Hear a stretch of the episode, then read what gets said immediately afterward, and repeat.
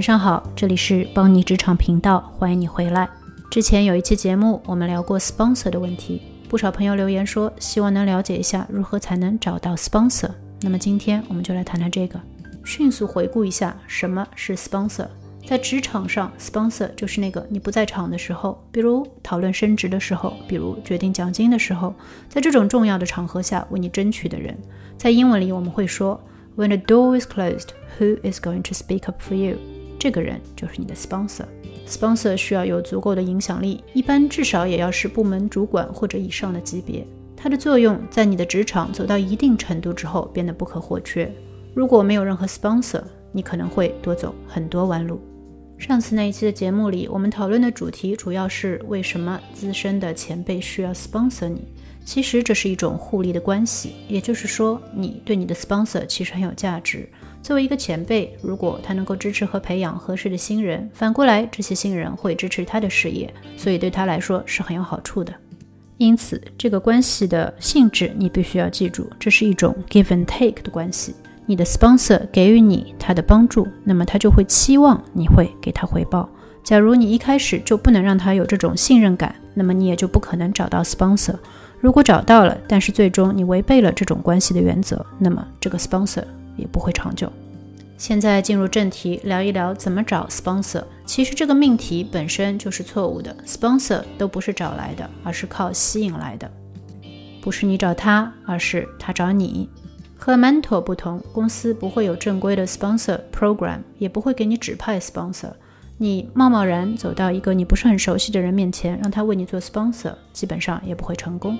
一个潜在的 sponsor 必须要有时间看到你的能力和潜力，看到你对他的价值，并且确认你是可以信任的，他才有可能会挑选你做你的 sponsor。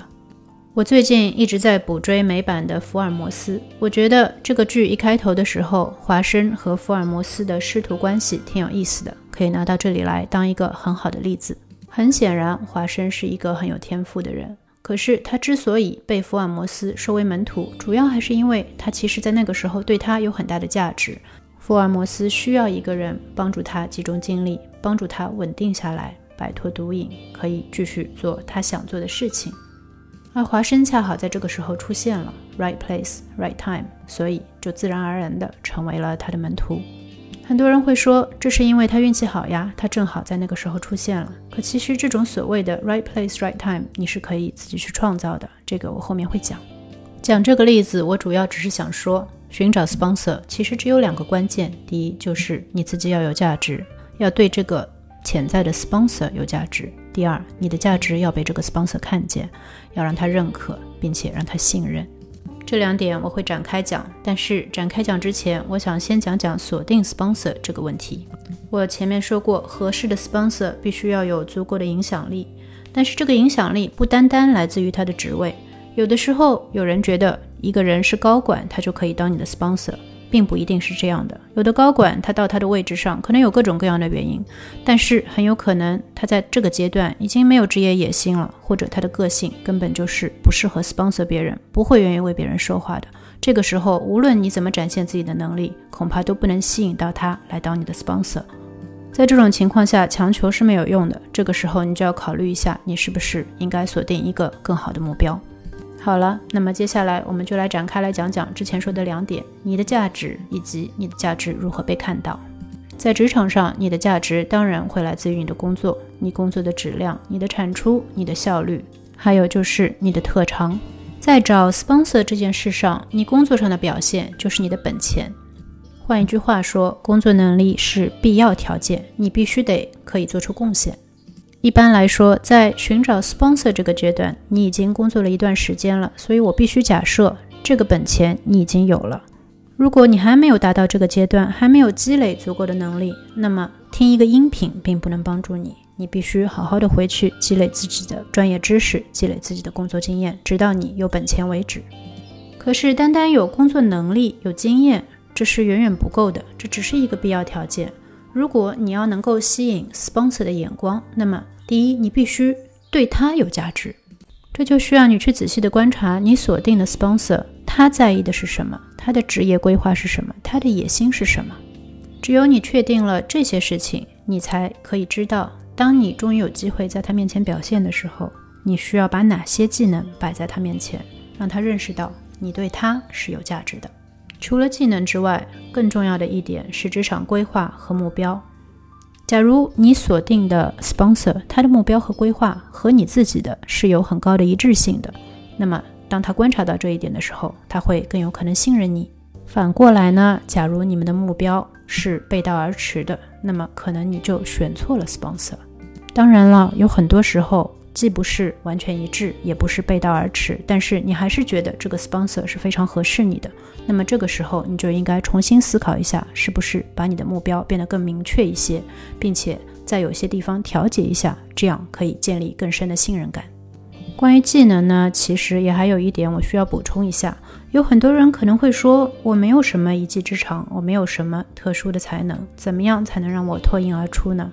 其实，大部分人都没有某一项才能是非常出色的，有天才的人很少。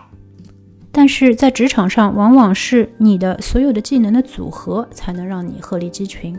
你也许不能有一项独一无二的技能，但是你却可以有一个独一无二的组合，让你的 sponsor 看到，在我想做的这件事上，正好这个人最大可能可以帮助我。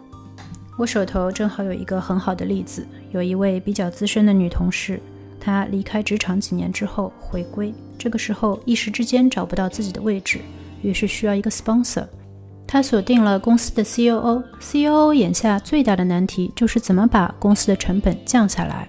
而这位女同事的技能呢，就是她不仅在会计方面很有能力、很有天赋，而且还可以非常冷静而有效地执行一些降低成本的计划，比如说很有效的裁员。